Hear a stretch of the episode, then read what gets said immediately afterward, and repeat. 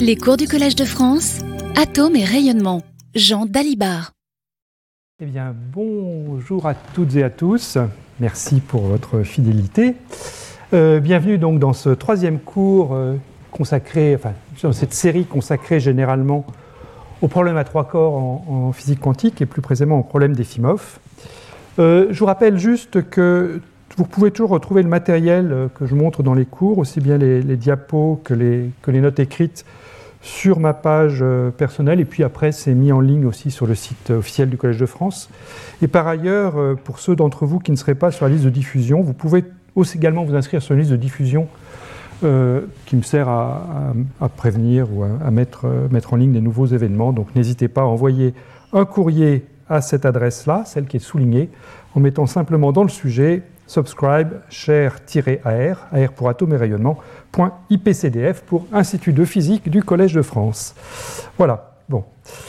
Euh, avant de commencer le cours lui-même, je vous rappelle également les séminaires à venir. Tout à l'heure, nous aurons le plaisir d'écouter François Dubin de Sophia Antipolis, CNRS, qui nous parlera de, problèmes pas très éloignés finalement de la physique des atomes froids qu'on voit souvent dans ce dans, cette, dans, cette, chaire, qui porte sur les excitons, mais comment réaliser le modèle de Hubbard avec euh, des, réseaux artificiels et des excitons.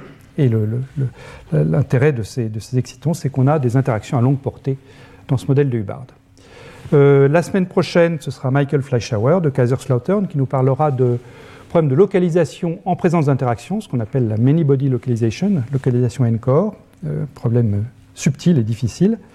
Et euh, dans deux semaines, ce sera Alain Aspect qui viendra nous parler d'inégalités de Bell, de leur violation et de technologie quantique.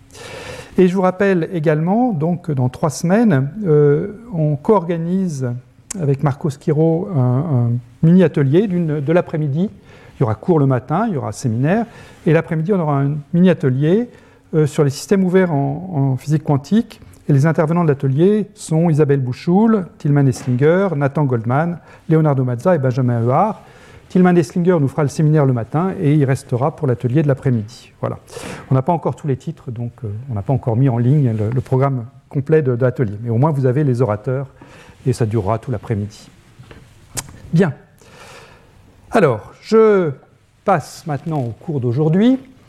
Dans le cours d'aujourd'hui, on va vraiment aborder le problème à trois corps. Hein. Les deux premiers cours, les cours de deux semaines et de la semaine dernière, on s'est consacré à un problème à, une particule ou un problème à deux corps dans le, référentiel du centre de masse, s'intéresser au, mouvement dans un potentiel en 1 sur R2, eh bien, aujourd'hui, je vais vous montrer comment le potentiel en 1 sur R2 peut émerger effectivement dans un problème à trois corps. Donc, on va regarder un problème à trois corps, mais on va regarder un problème à trois corps un peu particulier. Les trois corps ne sont pas identiques. Je vais supposer que j'ai une particule légère, petit m, et deux particules lourdes, grand M. Et ça, bah, ça peut se réaliser expérimentalement très bien. Euh, il y a eu des expériences que je décrirai la semaine prochaine ont été faites par exemple avec un gaz de lithium, ça peut être le lithium 6 ou le lithium 7 dans le rôle de la particule légère, et puis deux particules lourdes qui étaient donc des atomes de césium 133. Donc vous voyez, vous avez un facteur 20 entre la masse du léger, le lithium, et la masse du lourd, le césium. Et ce qu'on va supposer, pour euh, simplifier, c'est que en fait, les seules interactions présentes dans ce problème à trois corps, à ce stade, c'est l'interaction léger-lourd. C'est-à-dire que je ne vais pas prendre l'interaction lourd-lourd, hormis peut-être la semaine prochaine un cœur dur pour empêcher les deux lourds de se précipiter l'un sur l'autre, c'est pour éviter la chute vers le centre qu'on a vu ensemble euh, dans les semaines passées. Donc pour ça, je mettrai un cœur dur pour pas qu'elles se rapprochent trop, mais les, deux particules lourdes ne s'attirent pas dans mon modèle. Les deux particules lourdes s'ignorent dès qu'elles sont assez loin l'une de l'autre. Euh, en revanche, il y a l'interaction léger-lourd, bien sûr, qui est présente, et c'est elle qui va, qui va nous donner toute la physique. Alors, ce que j'aimerais montrer aujourd'hui, euh, c'est que de cette interaction petit m grand m, léger lourd, que je vais supposer à courte portée, voire de portée nulle, mais résonante ou quasi résonante, eh bien de cette interaction peut émerger pour le, problème lourd-lourd une interaction effective, j'insiste sur le mot effectif, puisqu'encore une fois, je ne mets pas d'interaction à la main dedans, une interaction effective qui apparaît, qui est à longue portée, qui est en 1 sur R2. Donc ça, c'est vraiment l'essence du problème d'Efimov. Euh, comment est-ce que des interactions à courte portée résonante génèrent des interactions effectives à longue portée euh, Ce n'est pas la version qu'a étudiée Efimov initialement. Efimov je vous l'ai dit, son premier article était en 1970 et il portait sur trois particules identiques. Donc ça, ça nous occupera un peu plus tard. Euh, mais cette version qui finalement est beaucoup plus simple, comme vous allez le voir, parce qu'elle peut être traitée euh, perturbativement, cette version beaucoup plus simple qu'on va regarder aujourd'hui, léger, lourd, lourd, est due également à Efimov, mais trois ans plus tard, en 73, et puis a été euh, reprise par beaucoup d'auteurs, dont Fonseca, qui est souvent cité en, en 79. Donc c'est une variante plus simple du schéma initial d'Efimov. On reviendra sur ce schéma initial plus tard, mais je préférais y aller progressivement, donc commencer par cette variante simple. Alors comment est-ce qu'on va le traiter, cette, cette variante Donc qu'est-ce qui, va nous, aider? Eh bien c'est le fait que cette hiérarchie de masse, petit m sur grand m, me donne finalement un infiniment petit dans le problème. Et je vais utiliser pour ça euh, une approche qui est bien connue en physique moléculaire, qui est l'approche Born-Oppenheimer. Euh, le fait que les particules euh, lourdes aient une masse beaucoup plus grande que les particules légères font que leur mouvement se produit à des échelles de temps beaucoup plus longues. Leur mouvement est beaucoup plus lent. Euh, la dynamique associée à la variable grand R, ici, le fait que les deux particules lourdes vont pouvoir s'approcher ou s'éloigner l'une de l'autre, eh bien, ça va se produire sur des temps longs. En revanche, la particule légère, elle, du fait de sa faible masse, a un mouvement beaucoup plus rapide, et euh, l'approximation qu'on fait, c'est une approximation de type adiabatique. On va dire que l'état de la particule légère s'ajuste quasiment adiabatiquement, suit adiabatiquement le mouvement des deux particules lourdes en train de se rapprocher ou de s'éloigner. Voilà, donc c'est le point clé de ce qu'on va faire aujourd'hui, c'est de dire que l'état de la particule légère suit adiabatiquement la dynamique des particules lourdes. Et encore une fois, on est sur un, terrain qui est voisin de celui de la physique moléculaire. Quand on traite le mouvement des électrons par rapport au noyau d'une molécule, eh bien, euh, on commence par supposer les noyaux fixes, on trouve la fonction de l'électronique, et puis ensuite on injecte les énergies qu'on a trouvées pour l'électron dans le mouvement des noyaux. Donc c'est un traitement qui se fait en deux étapes, hein, cette approche adiabatique. Dans un premier temps, je vais carrément fixer la, position de mes particules lourdes. Je vais supposer qu'elles sont distantes de grand R, donc je vais les positionner en plus ou moins grand R sur 2. R est un vecteur, donc c'est le vecteur qui joint les, centres de mes deux particules lourdes. Et puis, je vais résoudre le problème pour la particule légère. Donc finalement, c'est un problème à un corps. C'est quel est l'état de la particule légère quand elle bouge dans un champ de force créé par ces deux particules lourdes fixées en plus ou moins R sur 2. Donc on peut trouver les états propres, les énergies propres de cette particule légère. Et en particulier, on peut chercher l'état fondamental pour cette particule légère, c'est lui qui va nous intéresser aujourd'hui, que je vais noter E0 de R. Et puis dans une deuxième étape, eh bien, on va dire que ce E0 de R, l'énergie de cette particule légère à R fixé, eh bien en fait c'est une interaction effective entre mes deux particules lourdes. C'est pour ça que je remplace finalement là, j'ai effacé dans le deuxième dessin ici, j'ai effacé la particule légère et j'ai remplacé son action par cette ligne un peu chahutée ici. Je veux dire que le potentiel effectif entre mes deux lourds, eh bien, c'est simplement ce E0 de R, et à ce moment-là, on traitera le mouvement des particules lourdes dans ce E0 de R. Alors la première étape, c'est pour aujourd'hui. La deuxième étape, ce sera pour la semaine prochaine. Je préfère aller doucement pour vous montrer comment donc ces, potentiels émergent. Alors, parmi toutes les questions importantes qu'on pourra ensuite aborder avec ce, traitement, je voudrais tout de suite en signaler deux. Euh, la première, c'est euh, cette question d'état borroméen auquel j'avais fait allusion au premier cours, euh, c'est de savoir s'il peut y avoir des états liés à trois corps, léger, lourd, lourd, même s'il n'y a pas d'état lié à deux corps, léger, lourd. Et on verra que la réponse est oui. C'est-à-dire qu'on a des états qui, ne sont liés que parce que les trois particules, petit m, grand m, grand m, sont là ensemble. Si jamais j'en enlève une, si j'enlève petit m, c'est évident, puisque les grands m, je vous dit, n'interagissent pas. Mais si j'enlève une des grands m, à ce moment-là, la paire petit m, grand m restante n'est pas liée. Donc on peut avoir des états qui n'existent uniquement parce que les trois corps sont présents simultanément. C'est ça qu'on appelle des états borroméens, en, analogie avec ces trois anneaux ici, tels que si vous en coupez un, le doré par exemple, eh bien le vert et le bleu se séparent.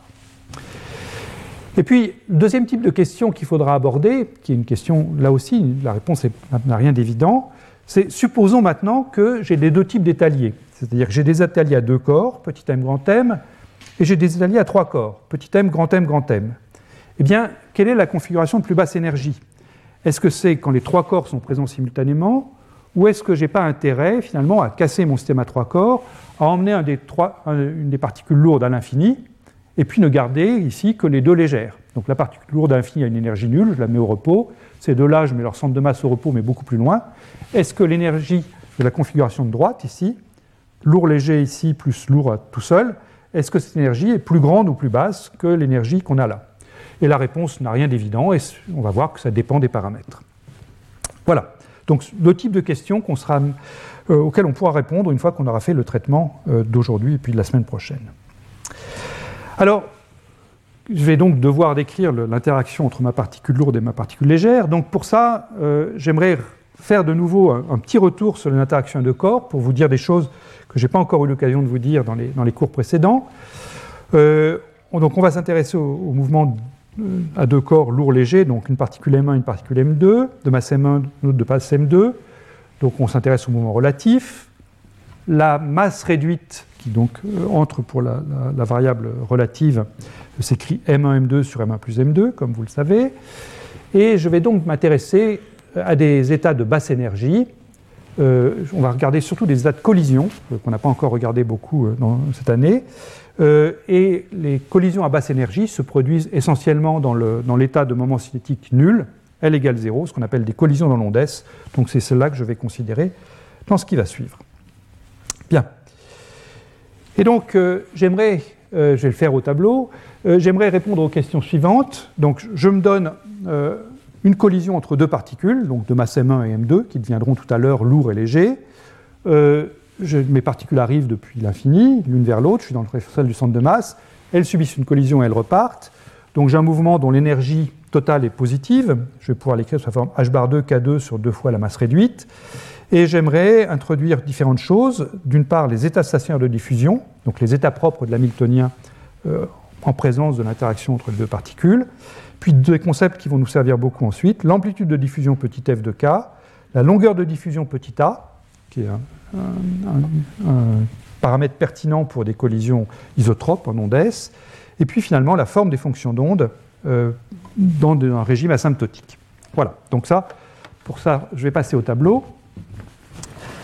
Et donc, je m'intéresse aux collisions en ondes S.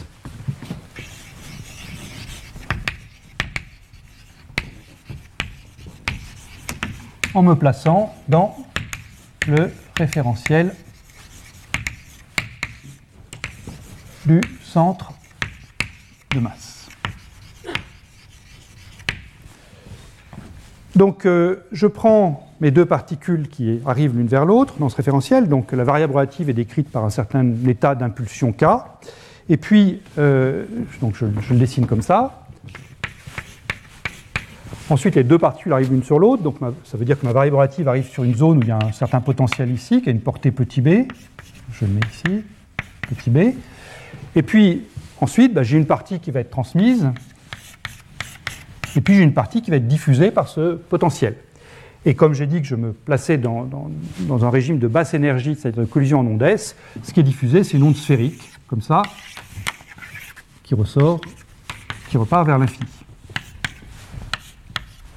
Voilà. Et donc, euh, l'état propre de l'hamiltonien qui décrit ça, euh, c'est ce qu'on appelle un état stationnaire de diffusion. Donc, on va le noter psi, on l'indexe par le vecteur d'onde incident psi Donc, c'est un psi k de R, petit r étant la variable relative.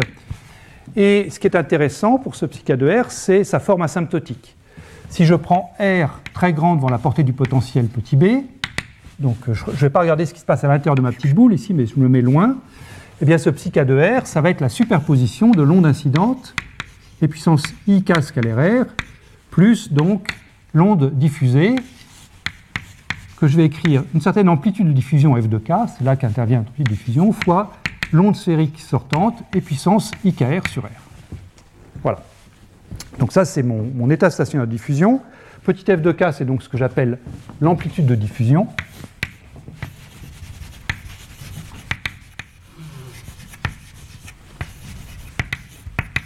Et j'aimerais vous donner maintenant quelques propriétés importantes de cette amplitude de diffusion. Alors je vérifie qu'il n'y a rien de plus que là. Non, c'est bien. Donc cette amplitude de diffusion, euh, là je ne vais pas redémontrer comment toutes ces propriétés, ça nous avait beaucoup occupé dans un cours précédent, c'était il y a deux ans, donc ceux qui sont intéressés par ça et qui, veulent en savoir plus, je vous, renvoie vers ce cours. Euh, ce qu'on peut dire de cette amplitude de diffusion, c'est qu'elle se met sous la forme suivante. Alors plutôt que de f de k, je mets 1 sur f de k, c'est une forme plus simple. Je me mets dans la limite des petits k, encore une fois, des petites énergies incidentes. Hein, là, c'est mon vecteur d'onde k, donc petites énergies incidentes. Donc je vais faire un développement de f de k, ou de 1 sur f de k, en puissance de k. Alors, ce qu'on trouve, c'est un terme d'ordre euh, k, euh, k puissance 0, donc un terme constant, qu'on met sous la forme moins 1 sur a, où a est par définition la longueur de diffusion. Ensuite, j'ai un terme qui est linéaire en k, qui est moins ik, où i c'est euh, la racine des nombres complexes, hein, i carré égale, moins 1, plus des termes d'ordre supérieur que je peux mettre sous la forme haut de k2. Alors dans ce terme haut de k2, il y a des termes qu'on appelle la portée effective, mais on n'en aura pas besoin aujourd'hui. Donc petit a, c'est la longueur de diffusion, qui peut être un peu n'importe quoi. Hein. C'est un nombre qui peut être. Ça, c'est homogène à une longueur, mais ça peut être positif, ça peut être négatif, ça peut être nul, ça peut être infini, tout ce que vous voulez. Longueur de diffusion. Le terme suivant, lui en revanche, il n'est pas n'importe quoi, il est non négociable. Lui, c'est toujours moins IK et rien d'autre. Ça ne peut pas être moins 2 IK, ça ne peut pas être un, terme, un coefficient réel, c'est forcément un imaginaire pur, euh, I fois euh, le vecteur d'onde K. Et pourquoi c'est comme ça? Eh bien, c'est ce qu'on appelle une conséquence de ce qu'on appelle le théorème optique.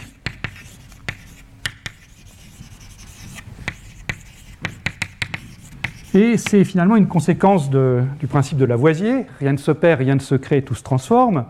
Euh, c'est que quand vous écrivez votre, votre vecteur, de, euh, état propre de, diffusion comme ça, eh bien, ici j'ai un certain flux de particules qui arrive, et ce flux doit être conservé. Donc, euh, il y en a une partie qui va être transmise ici, et puis une partie qui va être diffusée. Mais il faut que la somme de ce qui est transmis ici et puis diffusé là soit égale au flux incident. Et comment est-ce qu'avec une forme comme ça, eh bien, on peut assurer qu'il y a bien conservation du flux? Eh bien, c'est parce qu'il y a en fait une interférence destructive entre l'onde sphérique qui est diffusée plutôt dans le cône vers l'avant et puis ce que j'ai écrit ici. C'est-à-dire qu'il faut qu'il y ait pour, rendre compte du fait qu'il y a des particules qui partent sur les côtés, il faut que j'en ai moins qui soient transmises que le flux incident. Et ça, ça résulte de l'interférence vers l'avant entre les puissances IK scalaire R et les puissances IKR, pour des, cas ici qui, sont euh, donc très très voisins l'un de l'autre. Et écrire que cette interférence vers l'avant doit conserver le flux total, eh bien, ça revient à imposer en fait la partie imaginaire de l'amplitude de diffusion, dire qu'elle doit être égale à moins IK. Voilà. Donc euh, ça, encore une fois, c'est non négociable, ça doit être moins IK, et, dans tous les exemples que, vous pouvez regarder, c'est effectivement bien le cas, fort heureusement. Bien, donc ça, c'est ce que je voulais vous dire sur les états de diffusion et sur l'amplitude de diffusion. Alors, euh, maintenant, ce que j'aimerais euh, dire, hein, euh, c'est passer à la, forme des fonctions d'onde. Donc, pour ça, bah, déjà, je peux réécrire f de k sous une forme qui peut peut-être vous être plus utile, moins a sur 1 plus IK, donc on utilisera souvent cette forme-là, à peu près, hein, à peu près égale. Voilà. Et maintenant, donc, j'aimerais en dire un peu plus sur les, états stationnaires de diffusion. Et pour ça, je vais donc continuer à prendre R très grande devant B, donc je mets toujours à euh, une distance grande devant la, portée du potentiel. Mais en même temps, je vais supposer que R est petit devant K puissance moins 1. K puissance moins 1, c'est donc euh, la longueur d'onde, à un facteur 2 pi près, la longueur d'onde de De Broglie de, ma particule incidente. Donc je vais quand même me placer relativement proche de, l'origine pour regarder euh, donc, à, des distances r petites de la longueur d'onde incidente. Et je me demande donc comment est-ce que, quelle est l'allure de ces états stationnaires de diffusion. Donc ça c'est simple, si je prends dans ce domaine-là, psi k de r et je dis que KR est petit devant 1, eh bien, le premier terme ici, si KR est petit devant 1, c'est simplement e puissance 0, donc ça va être 1. Et puis ensuite, ici, qu'est-ce que je vois apparaître? Donc j'ai du 1 sur R ici. Alors là, il faut que je sois un petit peu plus euh, soigneux, puisque R, je vous dis, est petit devant, devant K-1. Donc euh, là, il va falloir que je développe le, le numérateur ici, non pas à l'ordre 0, comme je le fais pour ici, mais à l'ordre 1. Donc j'ai plus f de k et si je développe donc mon e puissance IKR, ça va être 1 plus IKR. Donc le 1 me donne du 1 sur R. Et puis ensuite, j'ai plus IKR divisé par R, donc plus IK. Et donc ça, euh, je peux mettre f de k en facteur, ici. facteur donc de 1 sur f de k, ça c'est le premier terme, plus 1 sur r, plus ik. Euh, c'est un crochet. Voilà. Alors là, vous voyez apparaître 1 sur f plus ik. Alors ça, c'est une, formule agréable, puisque vous, voyez que 1 sur f, c'est moins 1 sur a, moins ik. Donc 1 sur f plus ik, c'est simplement moins 1 sur a. Donc ça, c'est euh, à peu près égal à f de k, qui en facteur, bon, je l'oublie, tout, je mets des proportionnels a, donc j'oublie le préfacteur. 1 sur f plus ik, donc c'est moins 1 sur a, donc il me reste 1 sur r, moins 1 sur a. Voilà, donc ça c'est l'allure de mes fonctions d'onde psi k de r dans ce régime où r est grande devant la partie potentielle, mais petite devant euh, k moins 1. Et puis, euh, si je regarde la, partie euh, radiale de ma fonction d'onde et que je prends en fait la fonction radiale réduite, donc le uk de r, qui est donc r fois psi de r, psi k de r, eh bien, si je multiplie tout ça par R, je trouve donc un UK de R qui est proportionnel à R moins 1. Donc ça, c'est une forme agréable parce que ça me dit donc que la, longueur de diffusion, finalement, c'est une sorte de nœud. Alors, ça peut être un nœud virtuel s'il y a négatif, mais une sorte de nœud de toutes les fonctions UK de R. Toutes les fonctions UK de R doivent s'annuler au point R égale A, au moins dans la limite K tendant vers 0, c'est-à-dire euh, pour que cette inégalité-là soit satisfaite. Voilà, donc ça c'est euh, quelque chose que je voulais vous, donner pour, comme point de départ, parce que ça va jouer un rôle important dans la suite. Alors, on peut tout de suite vérifier que ce que je vous ai dit, ça marche bien. Alors, on, peut prendre un potentiel quelconque. Hein. donc là, j'ai pris un potentiel carré pour que les choses soient simples.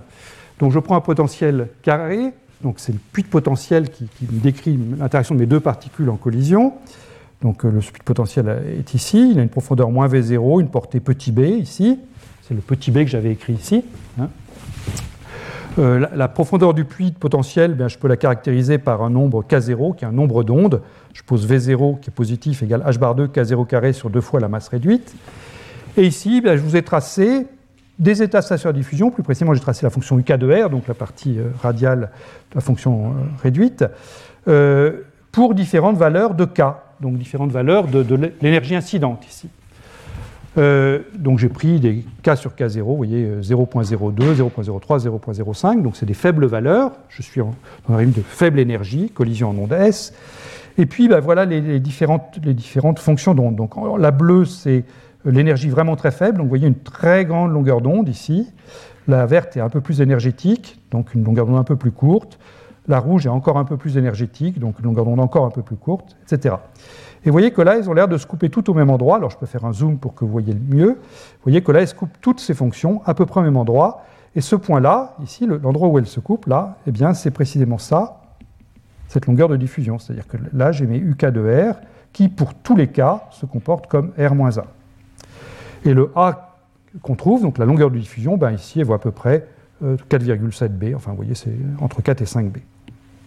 Alors là, j'ai le cas d'une longueur de diffusion positive où ce nœud est vraiment un nœud réel, toutes les, fonctions donc, euh, se coupent au même endroit réellement. Si la longueur du diffusion est négative, à ce moment-là, il faudrait que j'aurais des fonctions qui, il faudrait, que j'extrapole euh, leur, courbe dans la zone des R négatifs, et je verrai qu'elles se coupent toutes en un point euh, moins valeur absolue de A, c'est-à-dire un A négatif.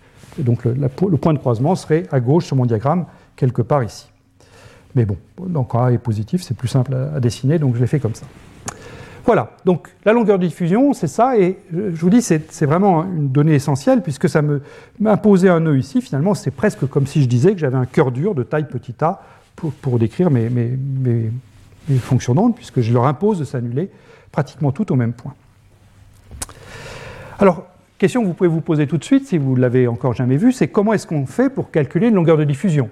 Si je vous dis que c'est un paramètre important de l'interaction, bah, comment est-ce que je fais pour l'obtenir, ce paramètre? Alors là encore, ce n'est pas bien méchant. Euh, donc, ce qu'il faut a priori, c'est résoudre l'équation de Schrödinger pour une état d'énergie E positive et petite. Et quand j'aurai fait ça, eh bien, j'aurai la forme des états propres et je verrai qu'ils passent tous au point euh, R égale A. Euh, enfin, ils s'annulent tous au point R égale A. Donc, je prends mon équation de Schrödinger, donc je reprends le puits carré pour simplifier, hein, donc toujours profondeur moins V0, enfin profondeur V0, V0 positif, euh, portée petit b. Donc je dois résoudre l'équation de Schrödinger, que je vais résoudre différemment selon que je suis à l'intérieur du puits ou à l'extérieur. À l'intérieur du puits, j'ai donc l'énergie cinétique moins h bar carré sur deux fois la masse réduite, dérivée seconde de U, moins V0U égale E fois U, avec une énergie E positive. Oui, positive mais petite. Donc ça, cette chose-là, vous pouvez, euh, comme on l'a fait souvent, euh, vous débarrasser du h bar 2 sur 2m en, multipliant, en le faisant passer à droite. Donc vous avez U seconde plus K0 carré U égale moins 2 fois la masse réduite fois l'énergie sur h bar de U. L'équation de Schrödinger à l'extérieur du puits, elle est très simple. C'est simplement, euh, puisqu'il n'y a pas de potentiel, simplement U seconde égale moins 2 fois mr sur h bar de U. Et puis, vous devez résoudre ça pour différentes énergies. Alors en fait, ce n'est pas la peine de le faire pour toutes les énergies. Il suffit de le faire pour l'énergie la plus simple qui soit, c'est l'énergie nulle. Si vous le faites pour l'énergie nulle, en fait, la loi que j'ai écrite là-bas doit rester valable. Donc autant le faire pour E égale 0. Et c'est ce que je vous propose de faire juste pour le puits carré pour vérifier qu'on sait tous le faire bien. Donc, puits carré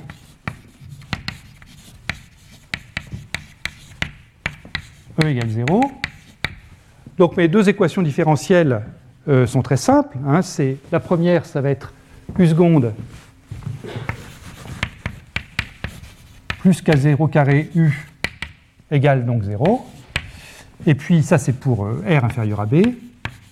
Et puis pour R plus grand que B, c'est simplement U seconde égale 0. Sachant que par ailleurs U de R en, R égale 0, U de R égale 0 doit être nul, puisque U de R, c'est R fois la fonction d'onde. Donc la fonction étant régulière en 0, R fois psi de R doit être nul en R égale 0. Alors comment ça se résout ça? Ben, Le premier, Première équation à l'intérieur du puits, c'est simplement U de R égale une certaine constante fois. Alors normalement, c'est un sinus K0R et un cosinus K0R, mais comme ma fonction d'onde doit être nulle en 0, c'est simplement du sinus K0R qui survit. Et puis, ça c'est pour R inférieur à B. Et puis pour R plus grand que B, eh bien résoudre ça U seconde égale 0, ça c'est encore plus facile, c'est simplement un polynôme de degré au plus 1 en R, et je vais lui tout de suite donner la bonne forme R moins A, puisque c'est ça, que je, ça que je cherche. Voilà, la question c'est quelle est la valeur de petit a qui permet d'avoir euh, une fonction d'éligible, c'est-à-dire quelque chose qui va être continu et de dérivée continue au, point de raccordement, au point R égale B. Alors pour écrire que, c'est bien une fonction éligible. Donc je vous dis, il faut écrire à la fois que la fonction d'onde et sa dérivée sont continues, ou plus simplement que la dérivée logarithmique U' sur U est continue. Donc si je dis que U' sur U continue en R égale B, qu'est-ce que ça donne? Eh bien, U', donc c'est C fois K0 fois cosinus K0R, hein, la dérivée d'un sinus, donc C fois K0 fois cosinus K0, alors pris au point R égale B, divisé par la fonction U, qui est donc C fois sinus K0B, doit être égal à U' sur U pour cette partie-ci. Donc là, la dérivée euh, première, c'est 1 simplement. Et puis ici, c'est B moins A. Et donc, euh, bah voilà, le tour est joué. Hein. B moins A est donc égal à, si j'inverse ça, les C s'éliminent. C'est ça l'intérêt de prendre la dérivée logarithmique. On se débarrasse des coefficients multiplicatifs globaux. Et il me reste sinus sur cosinus, c'est-à-dire tangente, K0b sur K0. Et j'ai donc ma longueur de diffusion, petit a, c'est b moins tangente K0b sur K0. Voilà comment est-ce qu'on calcule une longueur de diffusion. Donc là, évidemment, c'est un cas très simple où tout peut être fait analytiquement, mais si c'était un, potentiel différent, il bah, faudrait faire la même procédure, mais numériquement. Mais de toute façon, ça, regarder la solution d'énergie nulle, euh, permet, de, permet, de, trouver tout de suite. Alors ça, ça me permet de, revenir sur un point, c'est un, auditeur qui m'a posé la question la semaine dernière, à quoi ça sert les solutions d'énergie nulle À quoi ça sert de les regarder? Eh bien, euh, en première, première utilisation des fonctions d'énergie nulle, c'est ça, c'est de trouver la longueur de diffusion. La deuxième raison pour laquelle on regarde les solutions d'énergie nulle, eh bien, c'est celle que j'avais utilisée dans, dans, dans, les premiers cours, c'est que si j'ai une solution d'énergie nulle et que je compte son nombre de nœuds, eh bien j'en déduis immédiatement le nombre d'étaliers, puisque on peut toujours classer les fonctions par leur nombre de nœuds, donc on sait que l'état fondamental d'un système n'a pas de nœuds, le premier état excité en a un, etc. Donc si vous trouvez une fonction d'énergie nulle qui n'a pas de nœuds, eh bien ça veut dire que euh, vous n'avez pas d'étalier. En revanche, quand vous trouvez trois nœuds pour la fonction d'énergie nulle, ben, ça veut dire que vous avez trois étaliers dans votre potentiel. Donc il y a au moins deux intérêts à regarder dans un problème comme ça euh, la fonction d'énergie nulle. En admettant que le potentiel tende vers 0 à l'infini, bien sûr, c'est euh, longueur de diffusion d'un côté et le nombre d'étaliers de l'autre. Voilà, donc ça c'est une réponse à une des questions qui m'avait été posée la semaine dernière, je crois. Alors, restons sur cette longueur de diffusion, sur la formule que j'ai encadrée au tableau là. Euh, on peut la tracer, cette fonction. Euh, c'est très simple, hein, c'est simplement donc b moins tangente k0b sur k0. La fonction tangente, comme vous le savez, diverge. À chaque fois que l'argument de la fonction tangente est égal à pi sur 2 plus n fois pi, elle diverge. Euh, et donc, euh, je vais m'intéresser à la première divergence qui va se produire quand k0b vaudra pi sur 2. Et donc, euh, si je trace cette fonction a, mesure en unité de petit b de la portée du potentiel en fonction de k0b divisé par pi, eh bien, j'aurai une première divergence au point 1,5 ici. k0b égale pi sur 2. Et cette fonction, plus précisément, elle est comme ça. C'est-à-dire qu'elle part négative, elle va être négative jusqu'à ce que K0b prenne la valeur pi sur 2. En K0b égale pi sur 2, la longueur de diffusion est infinie, puisque la tangente est infinie. Et puis ensuite, quand j'ai dépassé K0b égale pi sur 2, eh bien, cette fois-ci, ma tangente est devenue négative, donc comme c'est moins tangente, la longueur de diffusion est positive, très grande. Puis ensuite, elle reprend des valeurs, euh, plus raisonnables, de l'ordre de b, quand K0b augmente. Puis ce même scénario se reproduira en K0b égale 3 pi sur 2, 5 pi sur 2, etc. Mais pour moi, je m'intéresse simplement aux premières divergences ici, en attirant votre attention sur le fait que K0 égale B égale pi sur 2, certes c'est intéressant parce que la longueur de diffusion diverge, mais c'est intéressant aussi pour une autre raison qui est liée, c'est que c'est le seuil d'apparition de l'étalier dans le puits de potentiel. Euh, quand K0b est trop petit, il n'y a pas d'étalier dans le puits de potentiel. Euh, parce que bon, quand on impose la condition U de R égale 0, euh, eh bien, il n'y a, pas assez de place finalement pour, mettre un étalier dedans. Et quand K0b atteint la valeur pi sur 2, un premier étalier apparaît dans le puits de potentiel. Alors, ce n'est pas une coïncidence hein, que, la longueur de diffusion diverge précisément au point où l'étalier apparaît. C'est au contraire un théorème, théorème de Levinson, qui nous dit que, en fait, la longueur de diffusion dans un puits de potentiel, associé à un puits de potentiel, divergera à chaque fois qu'un nouvel étalier apparaîtra. Donc il y, a, une correspondance 1 à 1 entre les problèmes de diffusion, les problèmes d'énergie positive, quelles sont les longueurs de diffusion à ces problèmes d'énergie positive, et puis les problèmes d'énergie négative, les problèmes d'étalier, quand est-ce que les étaliers apparaissent. À chaque fois qu'un étalier apparaît, si j'augmente la profondeur du puits, à chaque fois qu'un étalier va apparaître, eh bien je sais que la longueur de diffusion divergera, et réciproquement. Donc là, on en a un exemple de ce théorème de Levinson. Voilà. Et donc ce scénario-là hein, euh, va, nous servir de, guide dans la suite. On va se placer au voisinage de ce point euh, pi sur 2, ou l'équivalent de ce point pi sur 2 pour d'autres potentiels.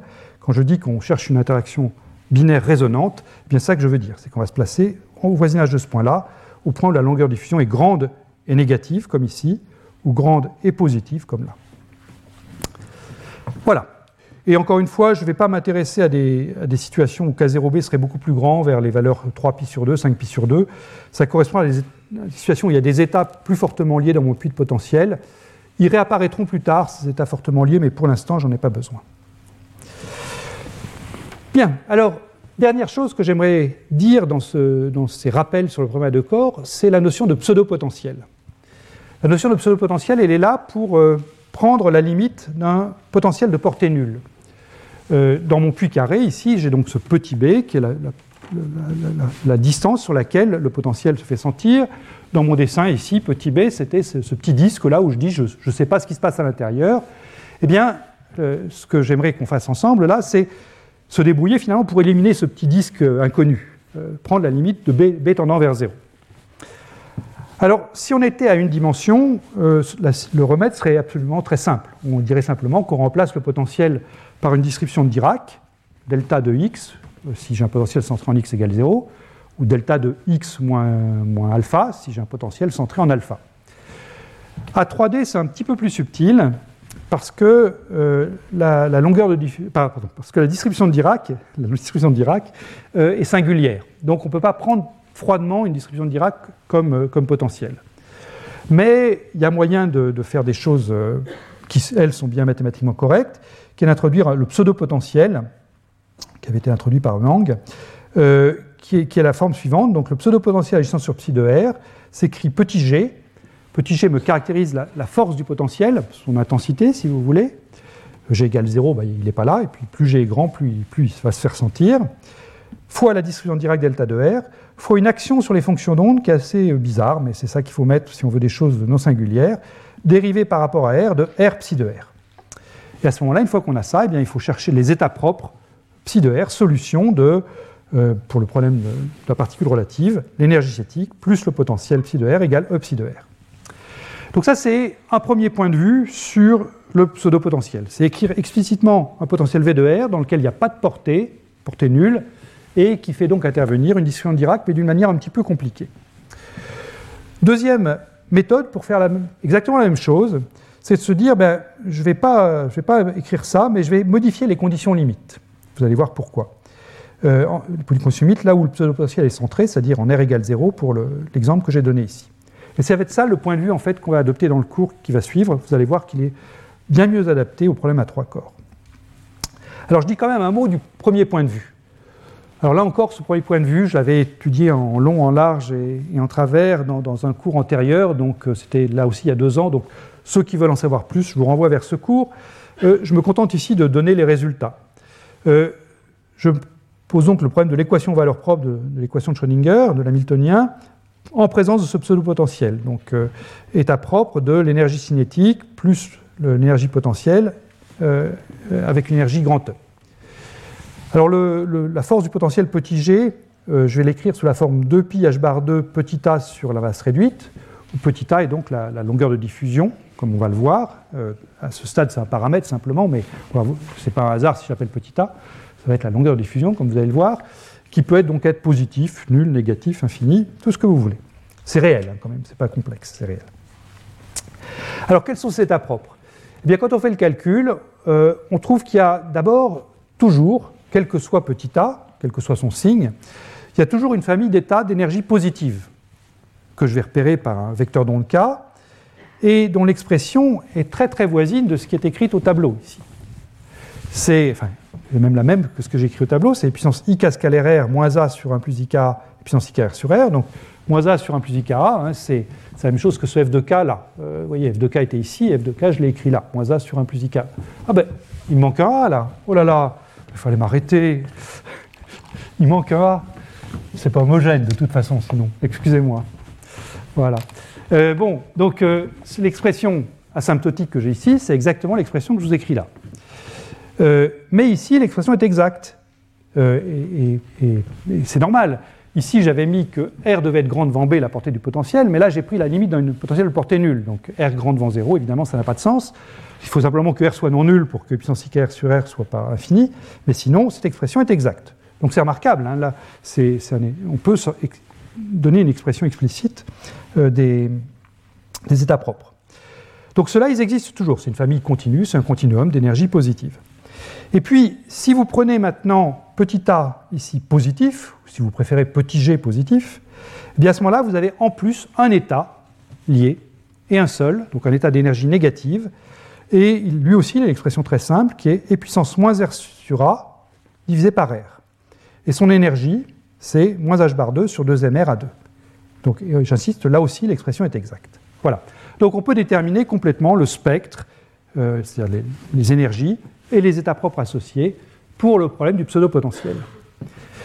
Et un point remarquable, c'est que tous ces états, ici, aussi bien les états de diffusion que l'état lié, ils ont tous le même comportement quand R tend vers 0.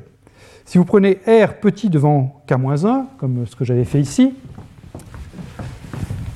et puis si vous prenez également R petit devant A, c'est nécessaire pour ce qui est écrit ici, donc je vous fais un développement limité pour regarder ce qui se passe en R égale 0, eh bien tous ces états, au voisinage de R égale 0, se comportent comme psi de R égale 1 sur R moins 1 sur A, plus des termes ensuite qui sont euh, O de R, c'est-à-dire R puissance 1, R puissance 2, etc. Hein. De la même façon, ici, euh, je m'étais limité aux termes d'ordre R puissance moins 1 et puis R puissance 0, mais je peux le rajouter aussi ici. Euh, c'était une approximation. Hein. donc ici, si je veux être correct, j'ai des termes qui sont des O de R qui vont, qui vont prendre la suite. Voilà, donc tous mes états propres, liés ou libres, ont le même comportement, 1 sur R moins 1 sur A. C'est la même chose qu'ici, encore une fois, sauf que la condition R grande devant B tombe puisque je suis en portée nulle. Alors pourquoi est-ce que j'insiste là-dessus? Ben, D'abord, c'est agréable de retrouver l'expression qu'on attend dans le cas général, mais aussi parce que c'est ça qui sert de base à la deuxième approche, celle que je vais utiliser, celle qui est fondée sur une modification des conditions limites. Ce qu'on va se dire, c'est que puisque le pseudo-potentiel vient nous imposer une forme d'état propre qui est commune à tous les états, tous ces états doivent diverger comme 1 sur R en R égale 0 et avoir comme terme suivant le terme moins 1 sur A, eh bien, comme on sait que les états physiquement accessibles sont des combinaisons linéaires des états propres de l'Hamiltonien, ça veut dire que tous les états du problème, ce qu'on appelle le domaine de l'Hamiltonien, si vous voulez, tous les états doivent se comporter comme ça, doivent être du type 1 sur R, divergence en 1 sur R, un terme constant qui est moins 1 sur A, qui me donne la longueur du diffusion du problème, plus ensuite des O de R qui peuvent être un petit peu n'importe quoi quand R tend vers 0. Donc, prendre le point de vue condition limite, c'est dire j'oublie le potentiel, mais je vais imposer d'emblée que tous mes états de mon système vérifient cette condition limite. Et à ce moment-là, j'ai plus de pseudo-potentiel dans mon Hamiltonien, c'est plus la peine. Mon Hamiltonien, il est purement cinétique, c'est simplement P carré sur 2m, mais mes états doivent obéir à ça. Ce qui est une condition différente de ce qu'on avait pour des fonctions dans un potentiel régulier. Dans un potentiel régulier, la fonction, doit être régulière en tout point. Donc là, je suis en train de vous dire que mes fonctions doivent, doivent diverger, mais elles doivent diverger non pas n'importe comment, doivent diverger comme 1 sur R au voisinage de R égale 0, plus généralement comme 1 sur R au voisinage du point euh, où j'ai centré mon pseudo-potentiel. Alors ça peut sembler bizarre de, dire bah, l'énergie est purement cinétique et je modifie les conditions limites. Mais si vous réfléchissez un petit peu, c'est ce que vous avez fait, pour ceux qui ont suivi des cours de physique quantique, dans les toutes premières semaines de vos cours de physique quantique. Quand on étudie le puits carré à une dimension, eh bien, on présente aux élèves deux méthodes pour étudier le puits carré. Euh, la première méthode, c'est de dire, bah, vous prenez votre puits qui est représenté ici en bleu, et puis bah, vous, avez vous cherchez les étaliers dans ce puits, vous avez une région permise, et puis vous cherchez les étaliers, ils sont de la forme cosinus KR et sinus KR. Et puis ici, vous avez une région interdite, vous avez des exponentielles moins KR, des exponentielles décroissantes, et puis vous raccordez en plus B sur D, en moins B sur 2, comme on l'a fait tout à l'heure pour, euh, pour la longueur de diffusion. Et puis vous trouvez vos états propres. Bien. Et puis vous avez une deuxième méthode où vous dites, bah, finalement, je vais prendre la limite d'un V0 infini ici, et puis je vais oublier le potentiel, je vais simplement résoudre h égale p carré sur 2m, mais je vais prendre des conditions limites qui font que je me souviens qu'il y a un potentiel, je vais imposer à ma fonction d'onde d'emblée d'être nulle au point plus b sur 2 et moins b sur 2. Et ce que vous trouvez dans le problème de gauche et le problème de droite, c'est la même chose dans la limite où v0 est grand devant les énergies que vous trouvez. Donc, euh, modifier un problème en enlevant le potentiel, mais en remplaçant, en ce potentiel par des conditions limites, ce n'est pas quelque chose de, complètement out of the blue, pour parler franglais. Hein. c'est quelque chose qu'on fait finalement assez souvent. Alors comment est-ce qu'on va l'implémenter en pratique, cette condition limite? Eh bien, euh, si j'ai un pseudo-potentiel d'intensité G placé en R0, donc G, ce sera 2 pi h bar 2 A sur MR, eh bien je dirais donc que mes états d'énergie devront, au voisinage de l'endroit où je vais, je vais dire que j'ai un pseudo-potentiel, ils devront se comporter comme une partie en 1 sur R, plus précisément en 1 sur R moins R0, donc avec une certaine amplitude que je vais noter A-1 ici, pour dire que c'est la puissance moins 1 de R moins R0, et puis une autre amplitude A0, puisque c'est la puissance 0 de R moins R0, plus des termes qui seront en grand taux de R moins R0. Et dire que ma longueur diffusion vaut petit a, ça veut dire que j'ai une relation entre l'amplitude A-1 et l'amplitude A0. A0 doit être égal à moins 1 sur A, A-1. Voilà. Et donc, c'est comme ça que je vais implémenter la présence de mon potentiel. Je vais imposer à ma fonction de diverger comme 1 sur R, et je vais dire que le coefficient de 1 sur R et le coefficient de R puissance 0 doivent être liés, et doivent être proportionnels l'un avec l'autre par un nombre qui est la longueur de diffusion, moins 1 sur A, moins 1 sur la longueur de diffusion. Et donc, par ailleurs, ils doivent être solutions donc, de l'équation de Schrödinger libre, donc simplement l'énergie cinétique, moins h bar 2 sur 2m Laplacien égale E. Et ça, bah, donc, ça peut être, je vais faire ça soit pour des, ondes, enfin, soit pour des, ondes libres, c'est-à-dire des, des, états d'énergie positive, E égale h bar 2 K2 sur 2m. Donc à ce moment-là, les solutions de cette forme-là seront des ondes sphériques divergentes ou convergentes, des puissances IK R-R0 sur R-R0, plus des termes réguliers. Ou alors, je m'intéresserai à des états localisés, des états d'énergie négative, E égale moins h bar 2 kappa carré sur 2m, ce sera le coefficient kappa que je chercherai. Et à ce moment-là, ben, mes fonctions, je les chercherai sous la forme et puissance moins kappa R moins R0 sur R moins R0, plus des termes réguliers. Et ça, on va le faire dans un instant au tableau, pour notre problème euh, à trois corps. Voilà. Donc ça, c'est ce que je voulais vous dire sur les problèmes à deux corps. J'étais un petit peu long, mais euh, je voulais vraiment poser les, bases de ce qu'on va faire. Et maintenant, ben, on va l'utiliser tout de suite pour le problème qui nous intéresse, c'est-à-dire ce problème petit m, grand m, grand m. Et donc là, j'ai mon problème euh, donc, à trois corps. Pour le problème à deux corps, petit m, grand m, donc la masse réduite, qui est donc euh, le produit petit m, grand m sur petit m plus grand m, eh bien, grand m étant grand devant petit m, la masse réduite est à peu près égale à la masse de la particule légère. Hein, et donc, je vais remplacer par tout mr par m dans ce qui va suivre. Bien. Donc, maintenant, le problème, trouvons la fonction de la particule légère. Donc, je place mes deux particules lourdes en plus ou moins R sur 2, et je vais chercher un étalier de la particule légère, euh, en l'écrivant donc E égale moins h bar 2 kappa carré sur 2m. Kappa est positif ici, c'est ce qui me paramètre mon énergie, c'est la dimension d'un nombre d'ondes. Et je vais chercher à répondre, donc je vais mettre au tableau, aux trois questions suivantes. Quelle est la forme de la fonction d'onde? Ça, en fait, je suis sûr que vous l'avez déjà, déjà, deviné, puisque je vous ai donné un renseignement euh, juste avant. Comment est-ce que je prends en compte les conditions limites de Bethe-Pyers C'est ces conditions limites euh, sur la divergence. Et puis ensuite, qu'est-ce que ça me donne donc comme condition sur la ou les valeurs possibles de K C'est-à-dire sur le ou les étaliers possibles de ma particule légère en mouvement dans ces deux pseudo-potentiels centrés ici et puis là. Bien, donc là, je vais passer au tableau de nouveau.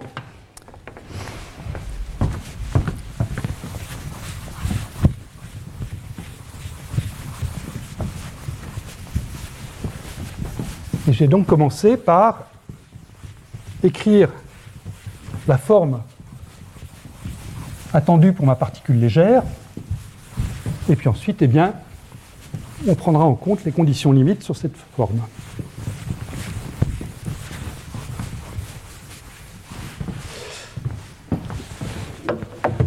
Alors, commençons par ça. Fonction d'onde de la particule légère.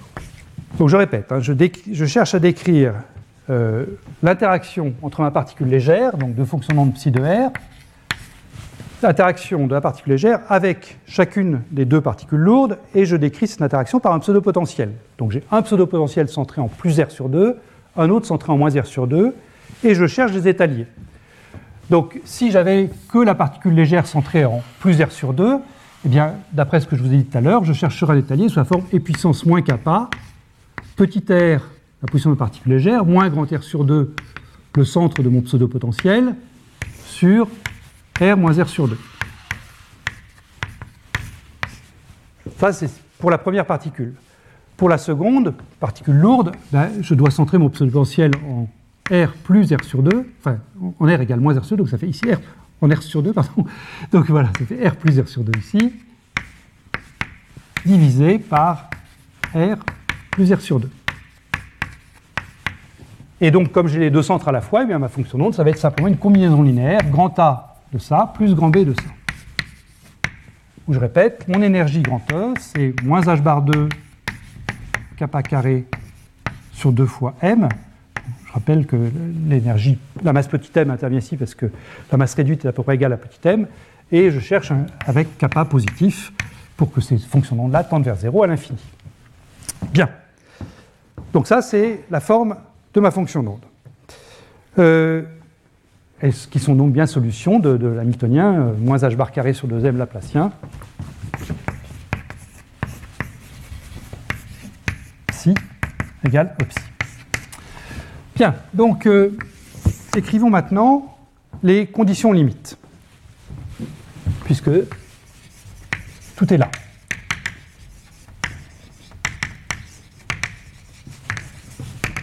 Donc il faut que j'écrive que cette fonction-là est bien éligible, c'est-à-dire que quand je fais tendre petit r vers euh, grand R sur 2 ou moins grand R sur 2, eh bien, euh, les conditions limites de Bethe-Perl sont bien vérifiées.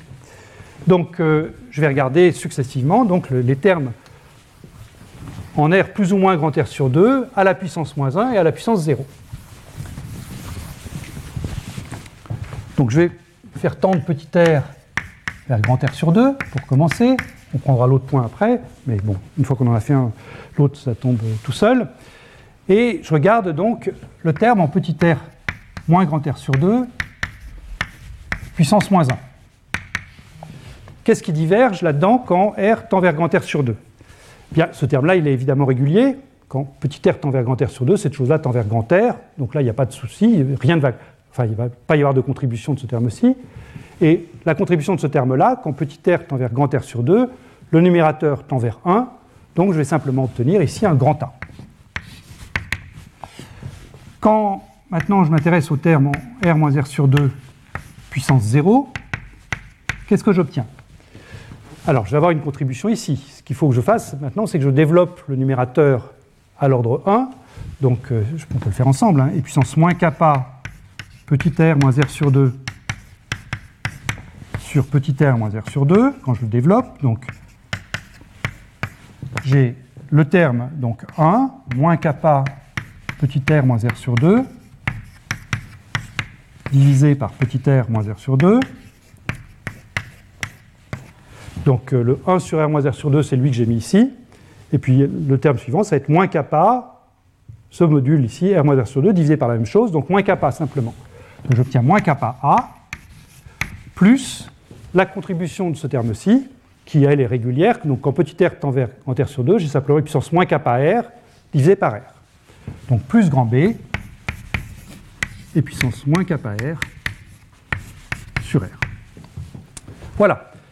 Et prendre en compte les conditions limites de Bethe-Payol, simplement dire que le rapport entre ce poids-là et ce poids-là, ça doit être égal à moins 1 sur la longueur de diffusion petit a. Voilà, il n'y a que ça à écrire. Donc cette condition s'écrit donc grand A fois moins 1 sur A doit être égal à moins kappa A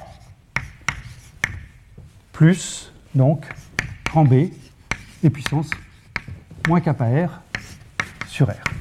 Ou si vous préférez, bah, je peux mettre tout ça ensemble, donc ça fait grand A fois kappa moins 1 sur A moins grand B et puissance moins kappa R sur R égale 0.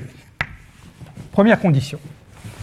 Et puis maintenant, si vous écrivez la même chose, mais en prenant non pas le point grand R sur 2, mais le point moins grand R sur 2, évidemment, les rôles vont être inversés. Donc ce qui était grand A va devenir grand B, ce qui était grand B va devenir grand A. Donc vous allez obtenir moins A fois puissance moins kappa R sur R, plus grand B fois kappa moins 1 sur A égale à 0. Et vous avez donc un système de deux équations à deux inconnues pour grand A et grand B. Il y a toujours évidemment la solution nulle a égale b égale 0, mais celle-là, elle n'est pas intéressante. Une fonction nulle, ce n'est pas éligible. Donc pour avoir une solution non nulle, il faut que le déterminant de ce système soit non nul. Donc il faut que j'ai kappa moins 1 sur a et puissance moins kappa r sur r et puissance moins kappa r sur r, pardon, sur r ici, kappa moins 1 sur a égale 0. Et là, je vais avoir besoin d'un peu plus de place. Donc, quand je développe, ça fait kappa moins 1 sur A au carré égale et puissance moins kappa R sur R au carré. Et donc deux solutions possibles. Première solution, kappa moins 1 sur A égale et puissance moins kappa R sur R. Ou alors, deuxième solution, kappa moins 1 sur A égale moins et puissance moins kappa R sur R. Et si je regarde la forme des solutions, dans le premier cas, si kappa moins 1 sur A est égal à puissance moins kappa R sur R, donc cette chose-là ici, la parenthèse, est égale à celle-là, ça veut dire que ma solution ce sera A égale B, donc une solution symétrique.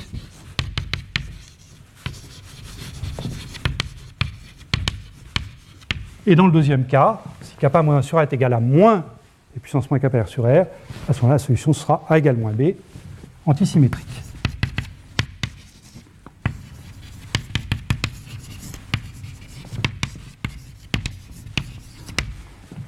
Alors, le fait qu'on trouve des solutions symétriques et antisymétriques, vous pourriez me dire, et ça, on aurait pu le deviner depuis le début.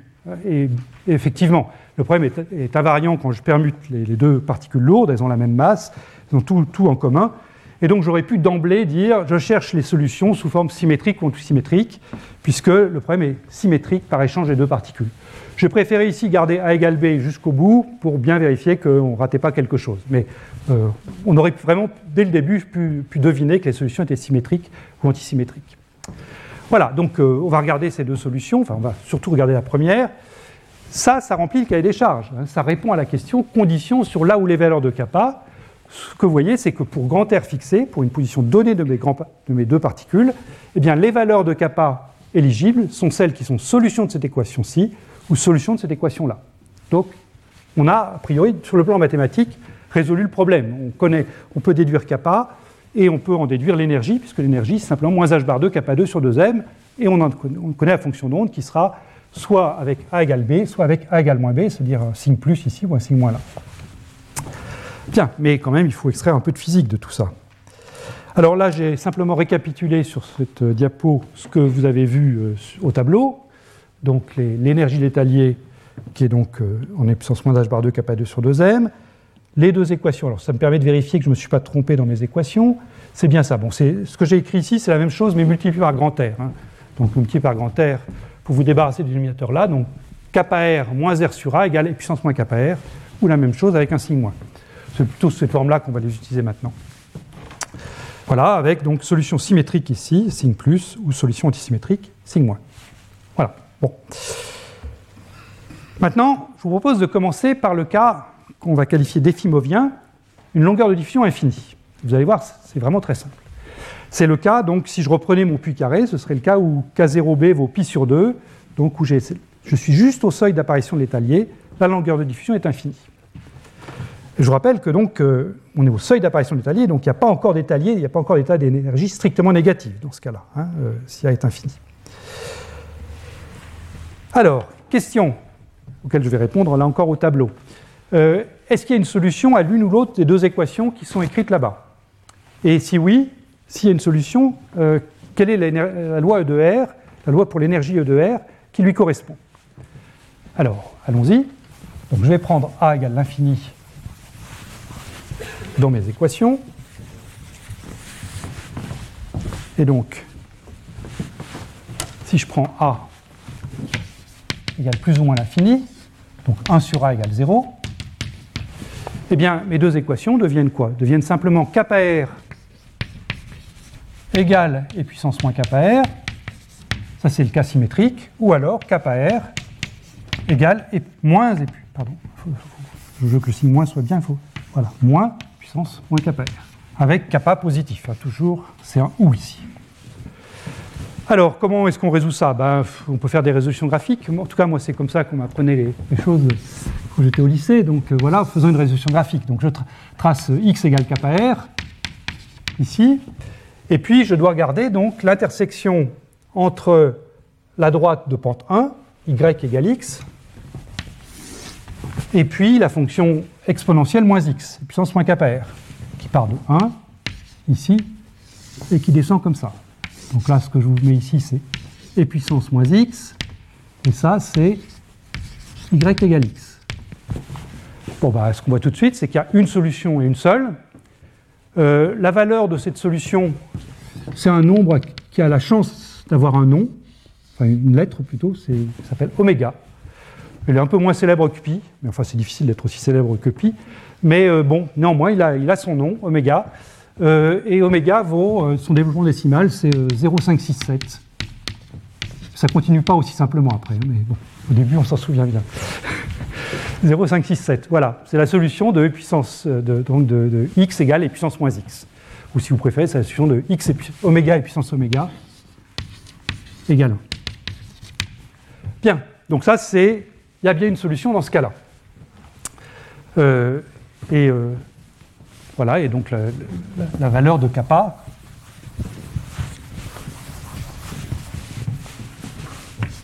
Donc c'est kappa, ce que ma valeur c'est kappa r et donc égale à grand oméga. Dans le deuxième cas, ben, vous avez tous euh, deviné ce qui, va se passer. Hein. Je dois toujours prendre l'intersection de ma droite y égale x. Mais cette fois-ci, je dois prendre l'intersection avec moins et puissance moins x, donc quelque chose qui fait ça. Et puis là, bah, c'est perdu. Hein. Je n'aurai pas de solution dans ce cas-là. Donc, pas de solution antisymétrique.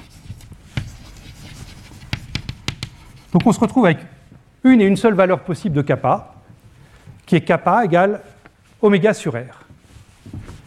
Et là, eh bien, c'est là que M. Efimov arrive, parce que qu'est-ce que ça veut dire d'avoir kappa égale oméga sur R? Bien, ça veut dire que notre énergie E de R, qui je vous le rappelle est moins h bar 2 kappa carré sur 2m, eh ça va être moins, h, moins oméga 2, que je peux mettre en facteur, h bar 2 sur 2m R2. Et on tient notre potentiel en 1 sur R2. Voilà, le potentiel en 1 sur R2 vient de là, et c'est de là que va venir toutes les belles propriétés de la variance d'échelle qu'on va pouvoir appliquer à notre problème à trois corps. Donc ça, ça, mérite euh, un gagné. Allez. Je pourrais mettre bingo aussi si vous préférez. Voilà. Donc on tient notre potentiel en 1 sur R2, au moins dans le cas résonant. Hein.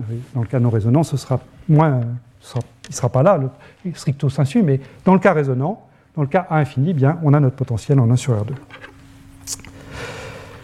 Donc le bilan de ce cas résonant, hein, c'est que pour une interaction euh, de portée nulle, euh, donc le pseudo-potentiel, interaction résonante, A égale infini, on trouve un unique étalier pour la particule légère quand les deux particules lourdes sont présentes, alors qu'il n'y avait pas d'étalier léger-lourd à deux corps. Et cette énergie, donc c'est la même que celle qui est écrite au tableau, j'ai pas oublié de 2, non, c'est bien ça, avec grand oméga 2, 0,322. J'ai cru un moment que c'était 0,321, je trouvais que c'était joli qu'oméga soit 0,567 et puis l'autre soit 0,321, mais c'est 0,322. Euh, voilà, et donc euh, pour anticiper sur le cours de la semaine prochaine, hein, l'énergie qu'on a trouvée là, eh bien ça jouera le rôle de potentiel effectif d'interaction entre les deux particules lourdes quand on étudiera leur mouvement. Voilà.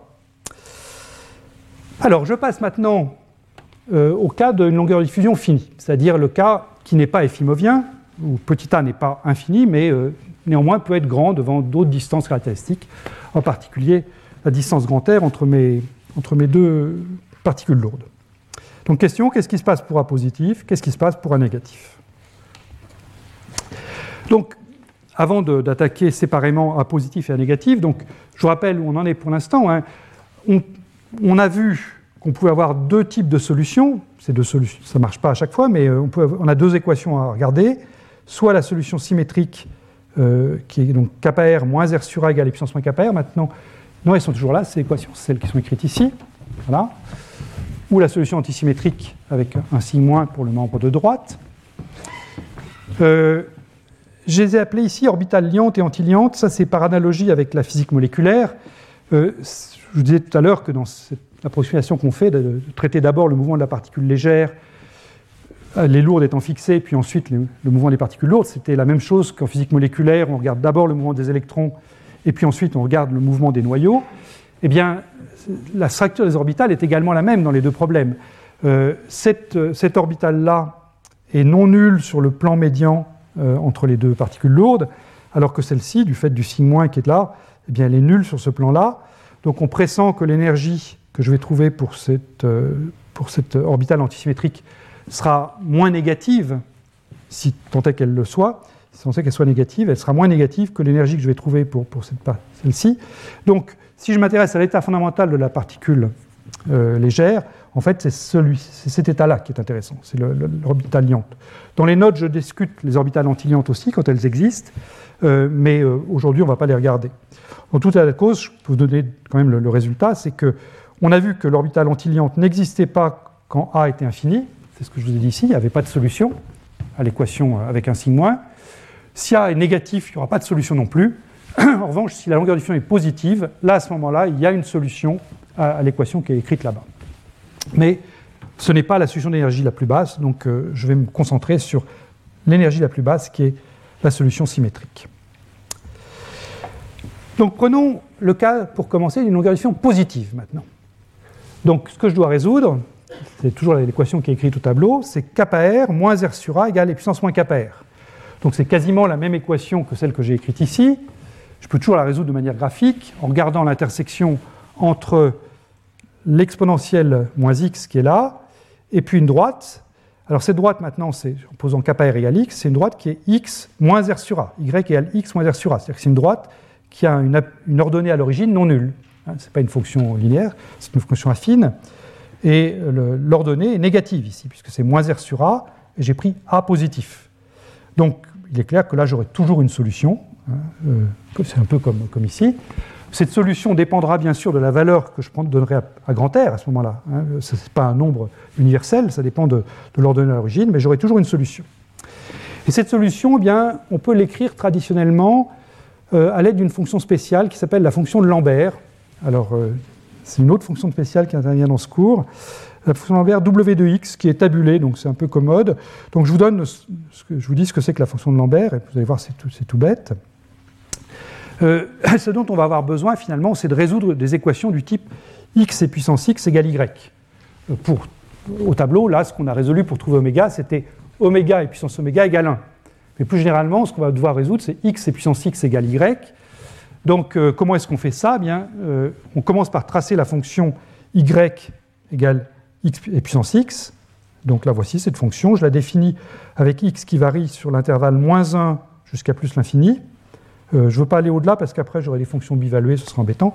Donc je commence à moins 1 ici et je vais jusqu'à plus l'infini. Donc euh, euh, ma, fonction, la fonction qui a x associe x et puissance x, c'est une bijection, c'est une fonction strictement croissante. Et donc pour l'inverser, ce qu'il faut que je fasse, hein, c'est que je prenne une valeur de y ici, puis je, vais ici, puis ensuite je descends là et je, je verse et je regarde ce que vaut le x de départ. Donc comment est-ce qu'on fait ça mathématiquement? Ben, On prend la branche, on prend cette fonction-là, et puis on fait une symétrie miroir. Donc on obtient cette fonction-ci qui est définie entre la valeur minimale qui est là, alors je n'ai pas donné cette valeur, mais c'est facile à trouver. Hein. Si je prends x égale moins 1, dans x et puissance x, ça va valoir e puissance moins 1 euh, moins, donc moins 1 sur e. Donc cette fonction que j'appelle donc la fonction de Lambert, elle commence à moins 1 sur e ici, et puis euh, c'est la symétrie miroir de ça par rapport à un miroir qui sera à 45 degrés, donc elle augmente comme ça, et puis elle tend vers l'infini. Donc celle-ci a divergé exponentiellement vite, donc celle-ci elle croît, mais comme un log, grosso modo. Euh, le point remarquable qu'on a vu tout à l'heure, bah, c'est oméga. Euh, je vous ai dit que oméga est solution de la valeur oméga et puissance oméga égale 1. Donc si je prends W de 1, eh ben, je trouve la valeur oméga. Euh, ça c'est bien. En 0, ça vaut 0, puisque si vous prenez x égale 0 là-dedans, bah, vous trouvez y égale 0. Et puis quelque chose qui va me servir aussi, c'est la pente à l'origine. Au voisinage de y égale 0, eh bien, si vous regardez cette pente, là, ça se voit sur la figure, hein, si je prends une droite qui passe par, euh, le point 0, 0 et le point 1, 1, eh bien, la fonction est, une pente 1. Donc W de y est à peu près égal à y au voisinage de l'origine. Je vais m'en servir dans, un instant. Voilà. Donc, euh, je n'ai pas grand-chose à dire de plus sur cette fonction W à ce stade. Et donc, avec cette fonction W, on peut écrire explicitement les solutions de l'équation pour A positif. Donc c'est ce que je vais faire là. Euh, donc j'ai mon équation de départ pour A positif, kappa R moins R sur A égale puissance moins kappa R, avec toujours kappa positif. Et je vous propose d'écrire la solution et puis de regarder les deux cas limites, selon que R est grand devant A ou petit devant A. Alors, je reviens au tableau. Voilà. Donc, je me mets dans le cas A positif. Le cas où il existe un dimère. Hein. Il existe un étalier petit m grand m. C'est positif. On a dépassé le point où la tangente du puits carré divergeait, si vous voulez. Et je dois donc résoudre. Alors, c'est l'équation qui est écrite là-bas où j'ai multiplié par R à gauche et à droite. Kappa R moins R sur A égale et puissance, donc moins kappa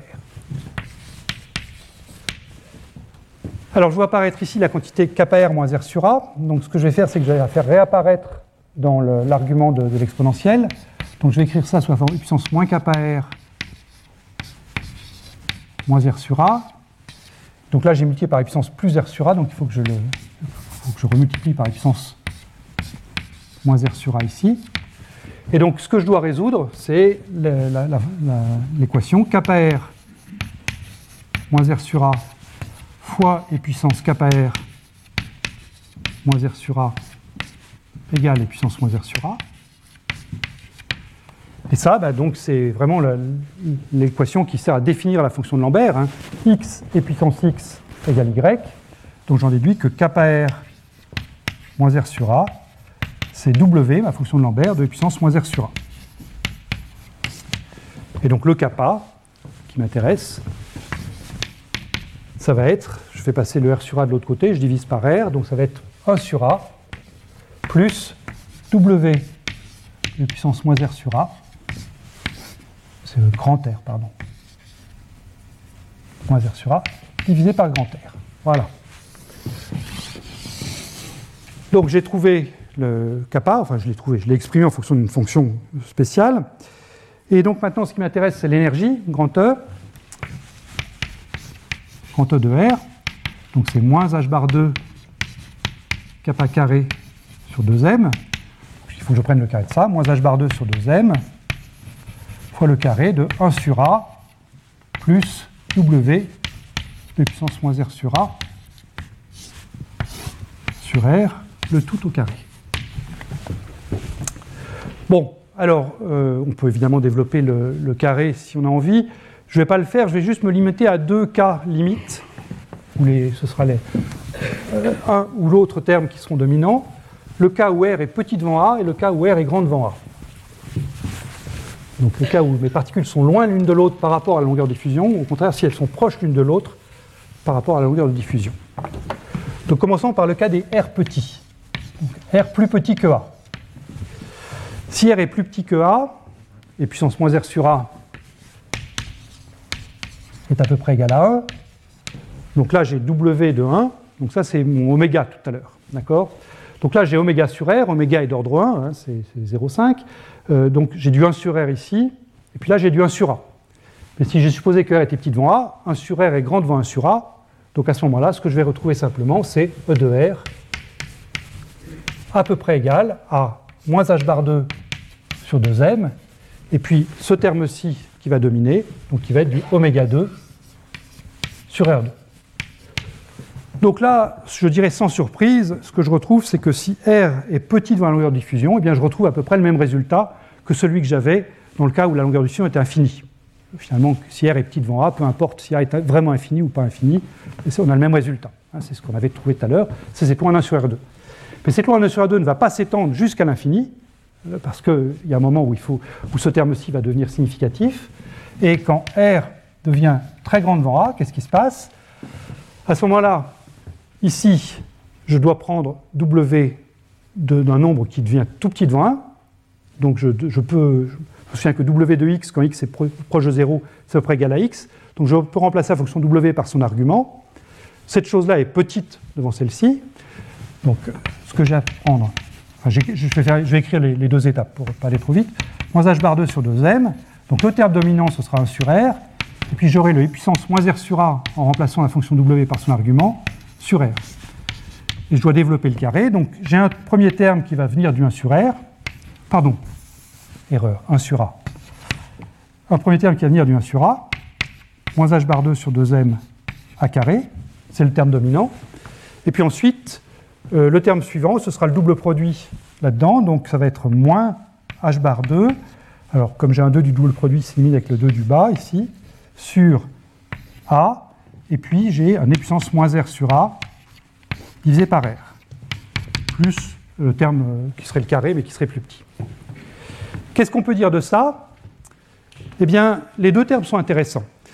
Le premier terme, moins h bar 2 sur 2m à 2, ça doit vous rappeler quelque chose c'est l'énergie de l'étalier du dimère.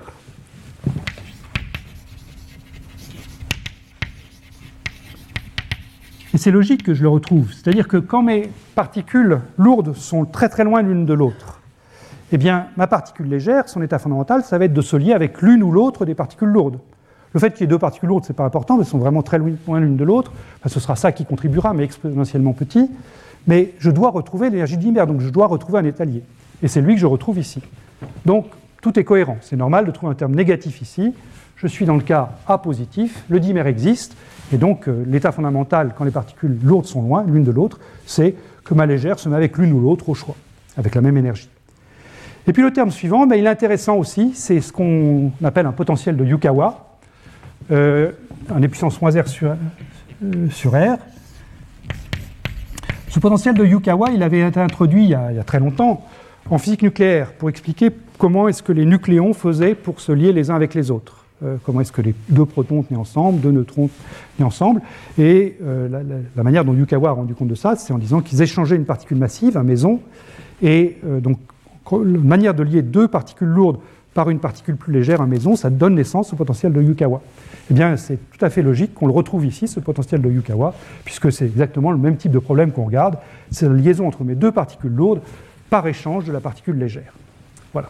Ce que Yukawa n'avait pas, c'était la résonance des Fimov, bien sûr. Voilà. Donc, les deux cas limites sont bien compris. Euh, le cas euh, R petit, où je retrouve le 1 sur R2. Le cas R grand, où j'ai la somme du dimère et du potentiel de Yukawa. Donc, je peux tracer ma fonction. Alors là, j'ai utilisé la fonction de, Lambert tabulée, mais euh, voilà à quoi ça ressemble. Donc, vous avez ici l'énergie E de R en fonction de R sur A, qui est donc dans cette partie-ci, la partie où R petit, c'est à peu près du 1 sur R2. Hein, c'est le premier cas. Là, dans la partie lointaine, c'est à peu près du Yukawa. Et l'asymptote, eh bien, l'asymptote, c'est donc l'énergie du dimère que j'obtiens en, liant ma particule légère à une des deux particules lourdes, les deux lourdes étant loin l'une de l'autre. Voilà. Donc, on comprend tout ce qui se passe dans le cas A positif. Alors, pour A négatif, je vais aller plus vite. Hein. là, je vais le faire euh, simplement sur une diapo. Euh, qu'est-ce qu'il faut faire? Ben, C'est toujours la même équation. Hein, euh, on recommence. On a toujours cette équation. Kappa R moins R sur A égale puissance moins R. Toujours l'orbital symétrique celle qui m'intéresse. Alors comme A est négatif, je préfère utiliser valeur absolue de A et puis mettre un signe plus ici. Donc c'est kappa R plus R sur valeur absolue de A égale puissance moins R. Je fais encore ma résolution graphique, j'ai toujours ma fonction exponentielle moins x en bleu, et je dois regarder l'intersection avec une droite, toujours de pente 1, mais avec une ordonnée à l'origine qui cette fois-ci est positive, qui vaut R sur valeur absolue de A. Et alors là, bah, vous voyez tout de suite ce qui peut se passer. Si mon ordonnée à l'origine est plus petite que 1, je vais avoir une solution comme là. Mais si mon ordonnée à l'origine est trop grande, eh bien, j'ai plus de solution. Voilà, je suis dans ce cas-là. Donc, j'ai une solution si et seulement si l'ordonnée à l'origine est plus petite que 1, donc si R est inférieur à la valeur absolue de A. Et à ce moment-là, eh je peux écrire, c'est la même gymnastique que celle que j'ai faite au tableau, donc je ne le refais pas. Je peux réécrire ma solution à l'aide de la fonction de Lambert, c'est ce que j'ai écrit ici. Si en revanche je suis dans le cas où R est plus grand que A, c'est la position de la droite rouge en ce moment, eh bien, je dois prendre kappa égale 0, c'est-à-dire qu'il n'y a pas d'état d'énergie négative, mon spectre commence à l'énergie nulle. Voilà. Donc euh, j'ai mis tout ensemble sur ce graphe. Euh, A négatif, A l'infini et A positif. Donc pour A négatif, voilà à quoi ça ressemble, c'est ce que je viens de vous dire là. Quand R est plus grand que A, que valeur absolue de A, pardon, euh, c'est strictement nul, le potentiel. Quand R est plus petit que A, ben, c'est attractif. Ça se comporte comme 1 sur R2 quand R est tout petit, pour la même raison que ce qu'on a vu dans le cas A positif ici. Pour A, pour A égale l'infini, bah, j'ai mon beau potentiel en 1 sur R2. On se réjouit d'avance de tout ce qu'on va pouvoir faire avec ça. Et puis quand A est positif, à ce moment-là, eh j'ai ce potentiel en 1 sur R2 à courte distance, et puis le potentiel de Yukawa à longue distance. Voilà. Donc ça, eh ben, je dirais, ça, remplit notre, notre cahier des charges pour aujourd'hui. On a su traiter le problème, la première étape du problème à trois corps, à savoir le mouvement de la particule légère dans la particule lourde, j'ai mon potentiel effectif à deux corps maintenant, et là, bah, si c'est un problème à deux corps, je suis en terrain connu, et je vais pouvoir appliquer tout ce qu'on a vu dans les premiers cours, et puis regarder ce que les expériences donnent surtout, parce qu'il y a maintenant pas mal d'expériences faites sur ce problème euh, léger, lourd, lourd. Alors, dans les notes, euh, j'ai mis un paragraphe assez long euh, sur la généralisation de ce qu'on vient de faire au problème à n corps. Là, je vais être beaucoup plus bref dans l'exposé oral, mais je veux juste vous donner quelques indications sur des prolongements qui ne seront pas utiles pour cette année, mais qui peuvent être utiles à un autre moment, ou qui peuvent vous intéresser, sur la manière d'utiliser ce formalisme qu'on vient de voir dans un cadre différent, qui est un cadre où il y a plus que simplement trois corps, deux lourds et un léger. Alors il y a même différentes manières de généraliser ce qu'on vient de faire au problème à corps.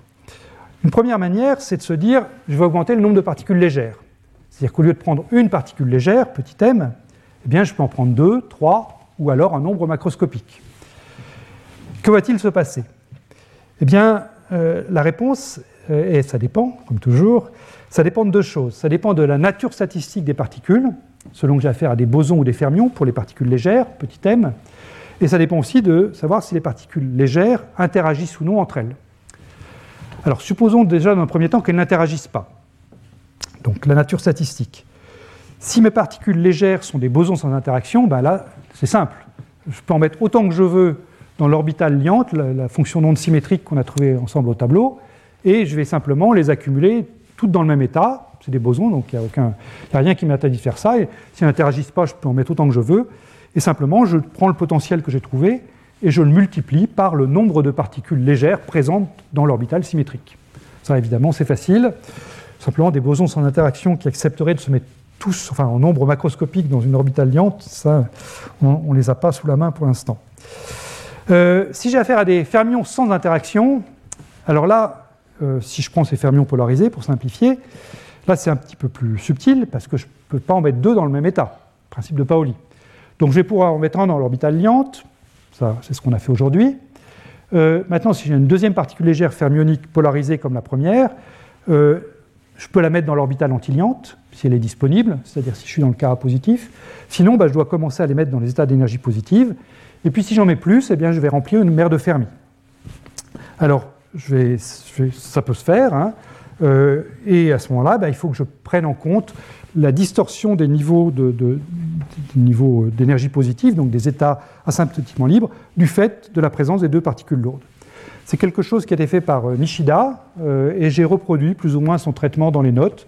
Donc euh, c'est un traitement qui est joli, c'est un traitement qui rappelle un peu celui de, de Beth-Uhlenbeck pour le calcul du développement du viriel, le deuxième coefficient du viriel. Euh, donc c'est un, joli, un, joli, exercice de physique quantique, euh, pas, si facile que ça. Mais en tout cas, bon, on arrive à, prendre en compte à la fois pour, pour l'orbital liante, comme on l'a fait, et puis pour les autres orbitales d'énergie positive, la, présence des deux particules lourdes. Et on trouve comme ça une loi d'interaction entre les, deux particules lourdes, loi d'interaction effective, médiée par la mer de Fermi. Tout ça, c'est donc en l'absence d'interaction entre les bosons, ici, ou les fermions, là. Si maintenant les particules légères elles-mêmes interagissent entre elles, alors là, c'est plus compliqué. Déjà, le problème à une particule lourde n'est pas simple. Une particule lourde mise au milieu d'un bain de particules légères, quand ces particules légères interagissent entre elles, c'est un problème qu'on appelle le problème du polaron, et euh, c'est un problème qui est, compliqué. Il y a une renormalisation de la masse de la particule lourde. Son énergie n'est pas simple à calculer non plus, donc euh, ce n'est pas un problème facile. Et si maintenant vous mettez deux particules lourdes et que vous demandez comment est-ce que mes deux particules lourdes habillées par le bain interagissent avec elles, là c'est le problème du bipolaron, problème encore plus difficile, qui est tout à fait un problème d'actualité, qui, qui est, étudié. Et je ne vais pas vous en dire plus euh, aujourd'hui, parce que c'est vraiment, ce sera un cours à lui tout seul, sur le problème du polaron et du bipolaron.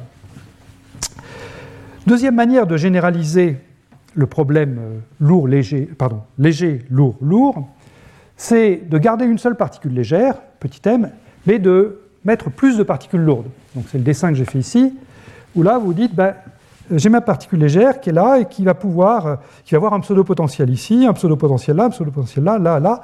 On peut refaire un traitement très voisin de celui qu'on a, a fait au tableau, simplement au lieu d'avoir deux potentiel, en enfin deux, deux parts de fonction en puissance moins k par r sur r, on aura grand n, et puis il faudra accorder écrire les, conditions limites de Bethe-Eilers au, au, n points où j'ai localisé mes particules lourdes. Et une question que vous pouvez vous poser à ce moment-là, c'est est-ce que ma particule légère toute seule, est-ce qu'elle va arriver à lier toutes mes particules lourdes ensemble euh, pour les fans du Seigneur des Anneaux, c'est, euh, je peux citer un, un, vers du Seigneur des Anneaux, un anneau pour lier toutes. Euh, et la réponse est oui, c'est-à-dire qu'on arrive à fabriquer un état d'énergie négative euh, où la particule légère arrive à maintenir toutes les particules lourdes ensemble. Alors euh, ça, c'est un problème qui a été bien étudié aussi. Et une des questions qu'on peut se poser, qui est une question intéressante, c'est, ayant ce problème-là, est-ce que je vais donc trouver un état d'énergie négative, puisque la réponse à la question type Seigneur des Anneaux est, elle est positive, ma, particule légère arrive à les lier toutes, donc j'ai une énergie grand E qui va être une fonction des positions R1, R2, Rn de mes particules lourdes. Hein. Ça c'est R1, ça c'est R2, ça c'est Rn. Est-ce que cette énergie R1, R2, Rn, je peux l'écrire de manière effective comme une somme de potentiels binaires, c'est-à-dire une somme de, V de RI moins RJ Ou est-ce que c'est plus compliqué? Alors, à ma connaissance, la réponse générale, euh, c'est que c'est plus compliqué. On ne peut pas toujours écrire cette énergie que j'ai écrite euh, ici, on ne peut pas toujours l'écrire comme une somme de potentiels binaires, mais il y a des cas où on peut le faire. Alors là encore, j'ai détaillé ce calcul, c'est un calcul qui avait été fait par euh, Petrov, Salomon, Chlatnikov et collaborateurs. Euh, on peut, dans certains cas, le cas qu'eux ont étudié, et qui est détaillé dans les notes, c'est le cas où A est positif et où les distances euh, moyennes entre particules, R et J, euh, sont grandes devant petit a. Donc c'est un système très, limite d'un système très dilué, où la distance moyenne entre particules est, grande devant la longueur de diffusion. Et à ce moment-là, on peut ramener cette énergie ici, qui est donc une énergie à, n, une fonction à, n particules, comme une somme de fonctions à deux particules. Mais à ma connaissance, dans le cas général, on ne peut pas le faire. Je serais ravi d'avoir vos opinions là-dessus, si vous en avez. Voilà, donc euh, je termine. Euh, pour résumer, donc, euh, on a fait aujourd'hui la première partie du programme, de mon programme Born-Oppenheimer que j'avais donné au début, avec les, les, particules lourdes avec une position fixée en plus ou moins grand R sur 2. On a pu trouver les états propres pour le mouvement de la particule légère.